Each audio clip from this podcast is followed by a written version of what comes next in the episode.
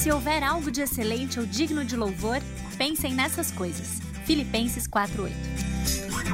Bem-vindas ao podcast do Filipenses 4:8. Eu sou a Naná e o meu objetivo é compartilhar sobre a palavra de Deus, que é excelente e digna de louvor, para que ela ocupe o seu e o meu pensamento e molde as nossas ações e o nosso dia a dia.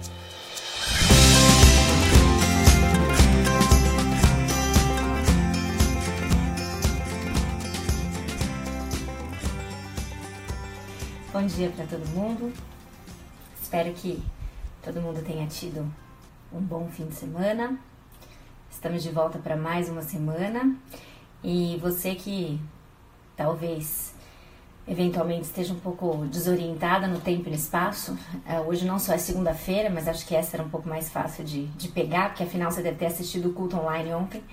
Mas essa é uma semana mais curta, tem feriado essa semana, não sei se você está lembrando disso, mas nós temos a Páscoa essa semana e na sexta-feira é feriado. Em algumas escolas, inclusive, é feriado na quinta e na sexta, então talvez você receba atividades para fazer com seus filhos ou para você mesmo no contexto da faculdade só até quarta-feira. E enfim, saiba disso, essa é uma semana mais curta, estamos na semana de Páscoa. Espero que todo mundo tenha conseguido aproveitar bastante o fim de semana. O meu foi bastante é, atarefado, se eu posso dizer assim.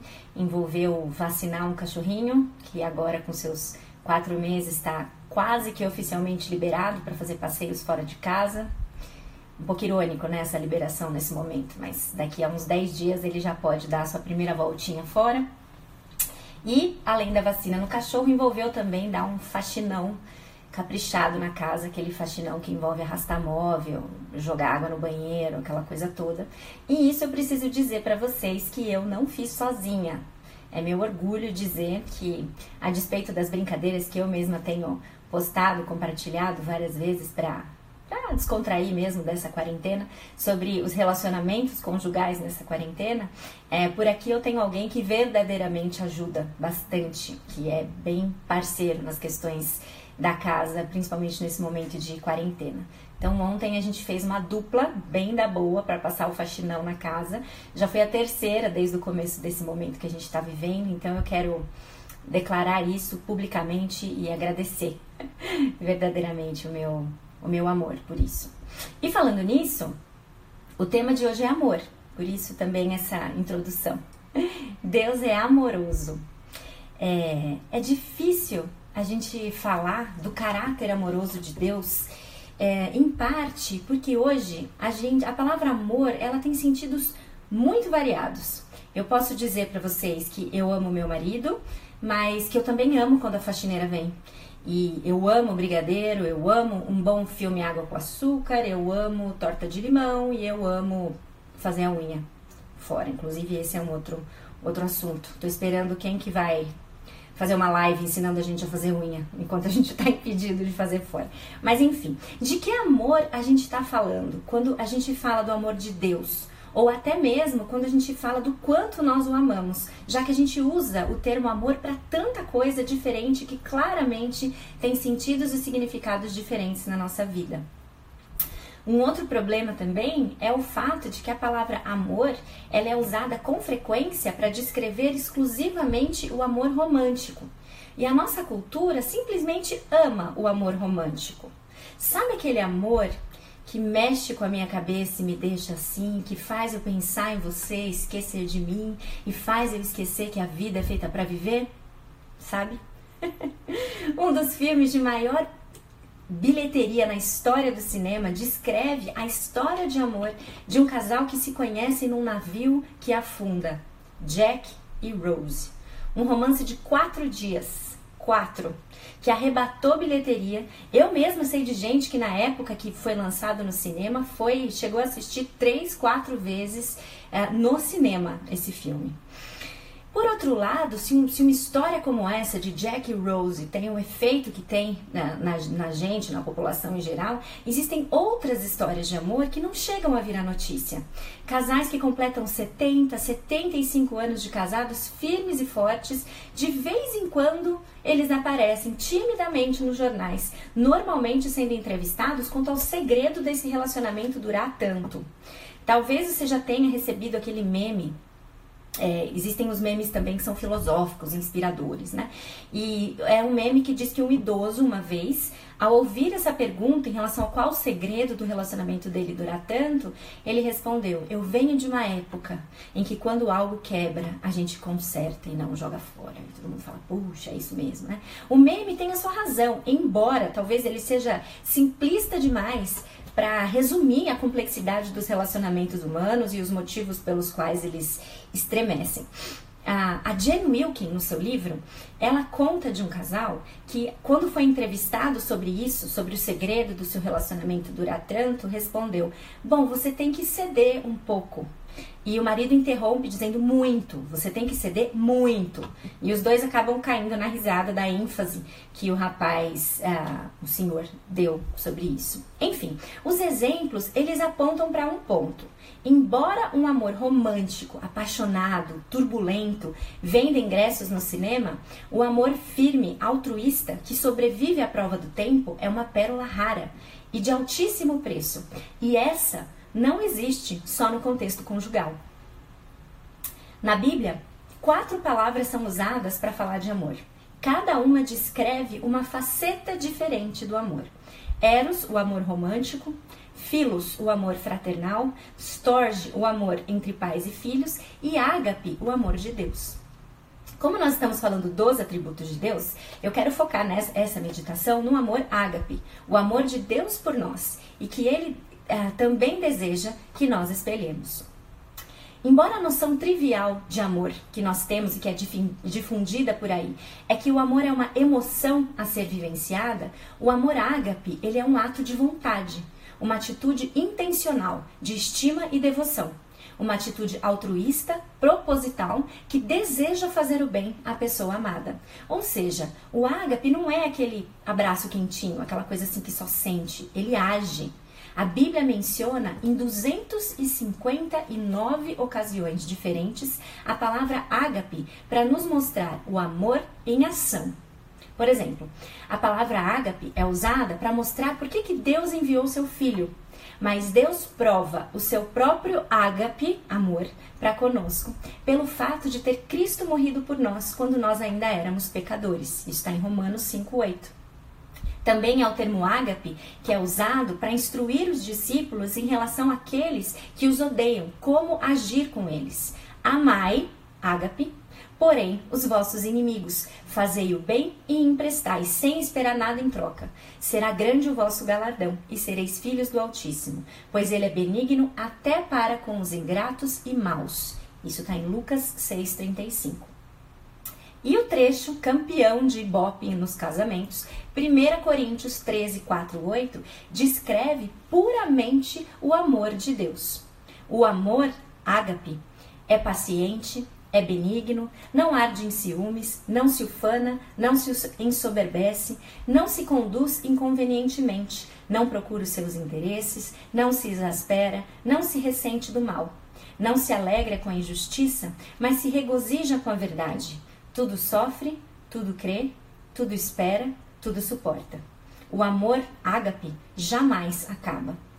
O que torna bonita essa passagem em casamento é que ela convida o casal a transcender a ideia daquele amor romântico ou fraternal, amor eros ou filos, e a expressar pelo outro o tipo de amor que Deus expressa em relação a eles. Um amor ágape, incondicional, altruísta, ativo, sacrificial, incansável, que não acaba. Ou seja, menos Jack e Rose de bracinho aberto no convés do navio cantando Celine Dion e mais é, faxinão na quarentena, mais compromisso, mais casais velhinhos com constância ao invés de algo arrebatador e inconstante.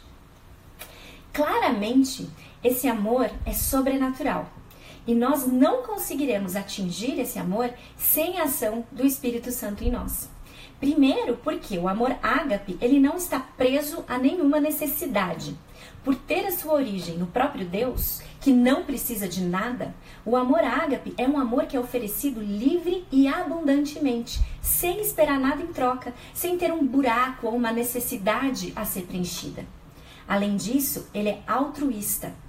O amor ágape se estende sem expectativa de que haja qualquer retribuição. Ele é de mão única, não exige nada em troca. Bem diferente do amor terreno, que com frequência se esvai quando ele não é correspondido. O amor ágape permanece. E por último, o amor ágape não escolhe o objeto do seu amor. Ele é estendido a todos. Ele tem olhos para os invisíveis, para os vulneráveis, para aquelas pessoas que talvez consideraríamos as menos amáveis.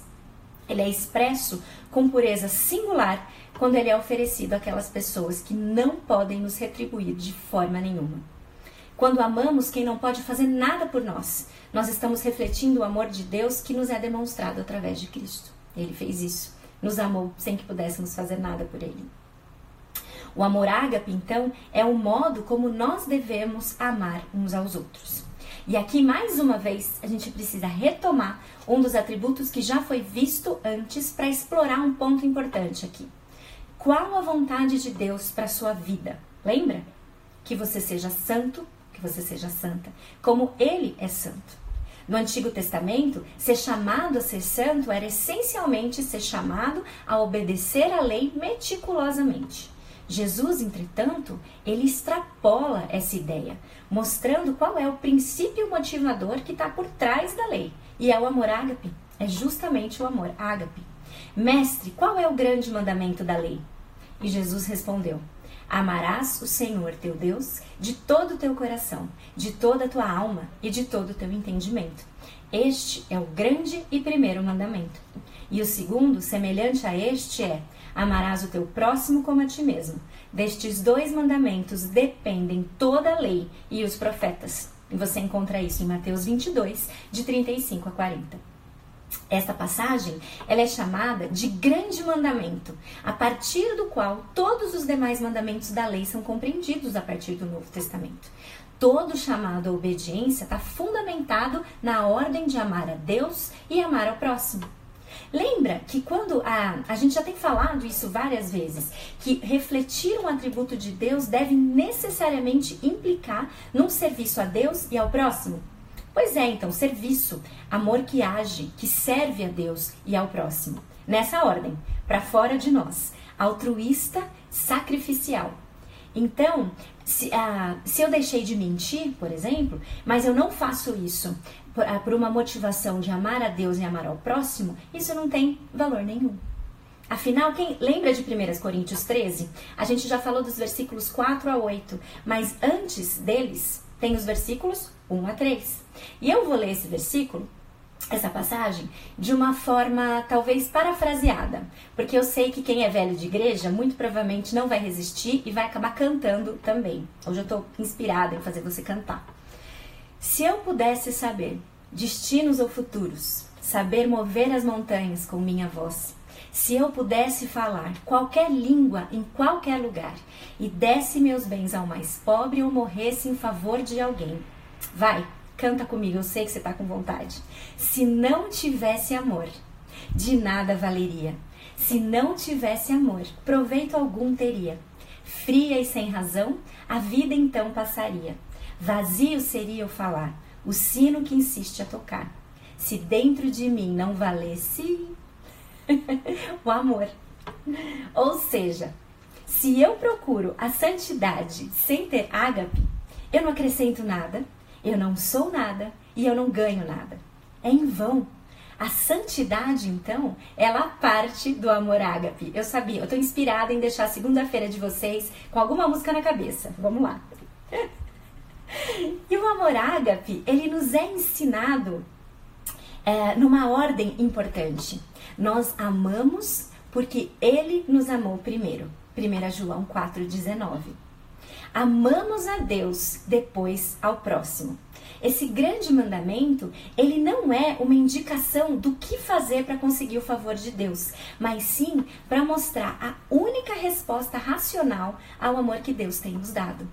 Começa no vertical e ele se estende na horizontal quando nós encontramos dificuldade em, em, amar o próximo, frequentemente tentamos corrigir o problema, nos esforçando mais para isso. Mas é um erro, porque a dificuldade em estender o amor ao próximo, na verdade, vem de uma deficiência do nosso amor a Deus.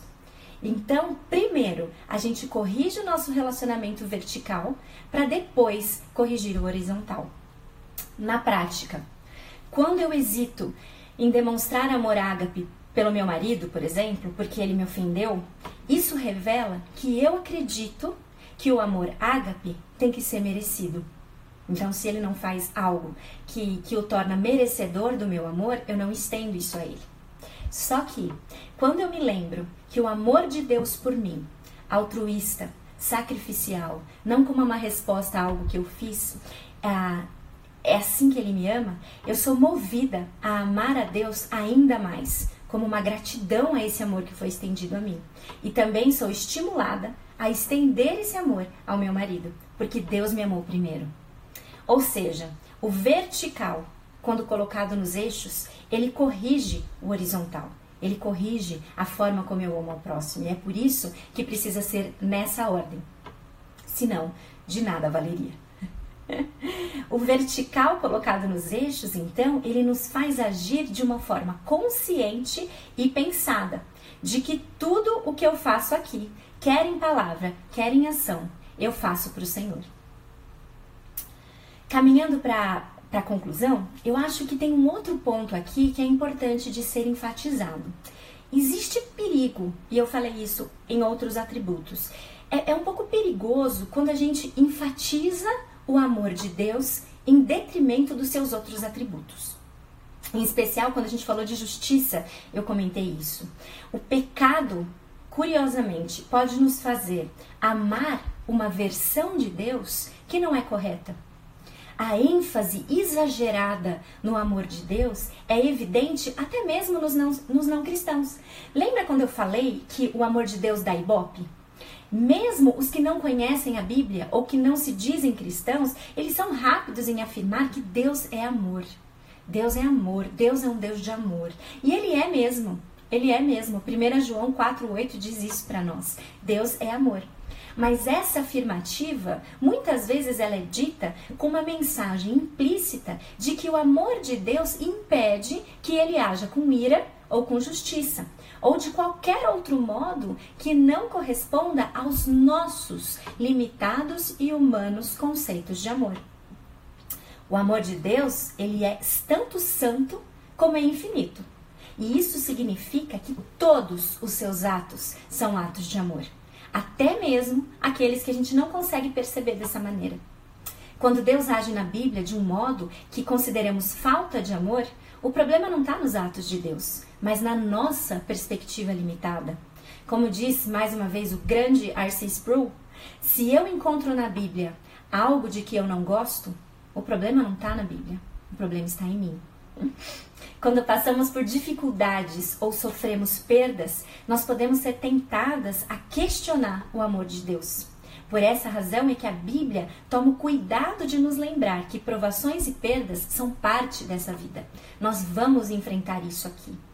Mas nós podemos estar bem certo de que nem morte nem vida, nem anjos nem principados, nem coisas do presente nem do porvir, nem poderes, nem altura, nem profundidade, nem qualquer outra criatura poderá nos separar do amor de Deus que está em Jesus Cristo, nosso Senhor.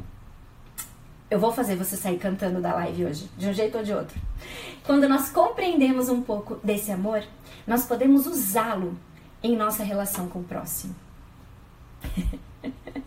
vou trazer um violão. A sorte de vocês é que eu não toco violão, senão eu trazia um violão e a gente começava a fazer louvor na live. Enfim, quando a gente compreende esse amor, é importante repetir isso, a gente pode usar esse amor na nossa relação com o próximo. Isso é precioso demais. A gente, nós estamos na semana da Páscoa.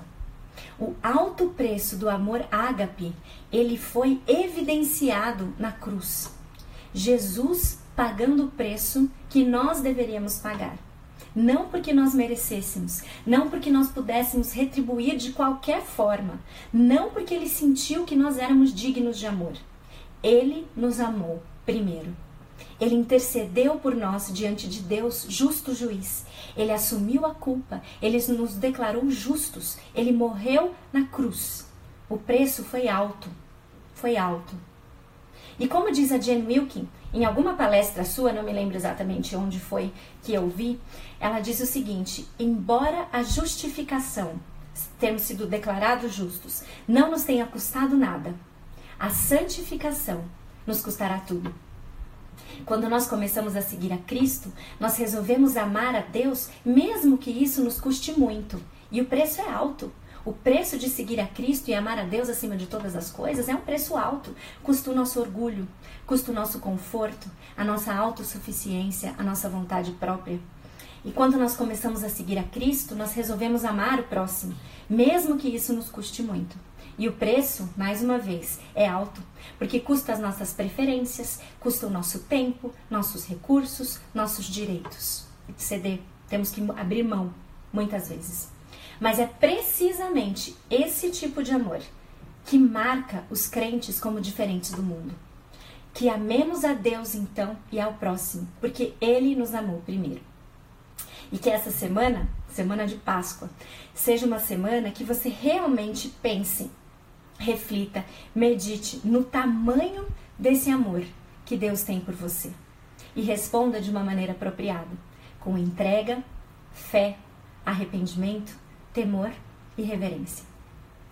E reflita um pouco, e aqui a gente realmente está terminando, se o seu amor a Deus, o amor que você demonstra e nutre por Deus, tem sido o amor ágape, ou se você tem condições para esse amor, espera alguma coisa em troca, faz alguma coisa esperando uma retribuição, que, que Deus de alguma forma te, te veja e te recompense por aquilo que você está fazendo. Louve a Deus, porque o amor dele por você é incondicional, é firme, é infinito. E peça a Ele que te ajude a demonstrar esse amor em relação às outras pessoas, mesmo aquelas que são mais difíceis de amar, como um reflexo de que o seu amor a Deus está governando sua vida e te levando no caminho da santificação. Lembrem-se disso. A justificação não nos custou nada, mas a santificação vai nos custar muita coisa e que nós estejamos dispostas a, a pagar esse preço por alguém, por, por Deus e por Jesus Cristo que fizeram tudo por nós. Deus fez tudo por nós. E nós podemos então, em humildade, estender e amá-lo de todo o coração e fazer isso também para o próximo. Amém? Bom, é, espero que vocês tenham um bom dia, que o seu dia seja cheio de música. Eu dei três sugestões para você. Espero que não fique a primeira na sua cabeça, mas as outras duas são músicas excelentes para você sair cantando o dia inteiro e lembrando as verdades de Deus em relação ao amor que Ele tem por nós. Nós amamos porque Ele nos amou primeiro, certo? Se Deus quiser, amanhã estaremos de volta refletindo sobre mais um dos atributos de Deus e a forma como Ele espera que nós vivamos diante dessa verdade, tá bom? Bom dia para todas, para todos. E até amanhã, se Deus quiser. Tchau.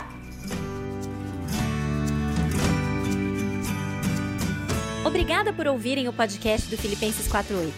Para conhecerem mais sobre o ministério, ter acesso aos textos, dica de livro ou mesmo acompanhar um pouco do meu dia a dia, sigam o meu Instagram, Filipenses48, ou acessem filipenses48.com. Até a próxima!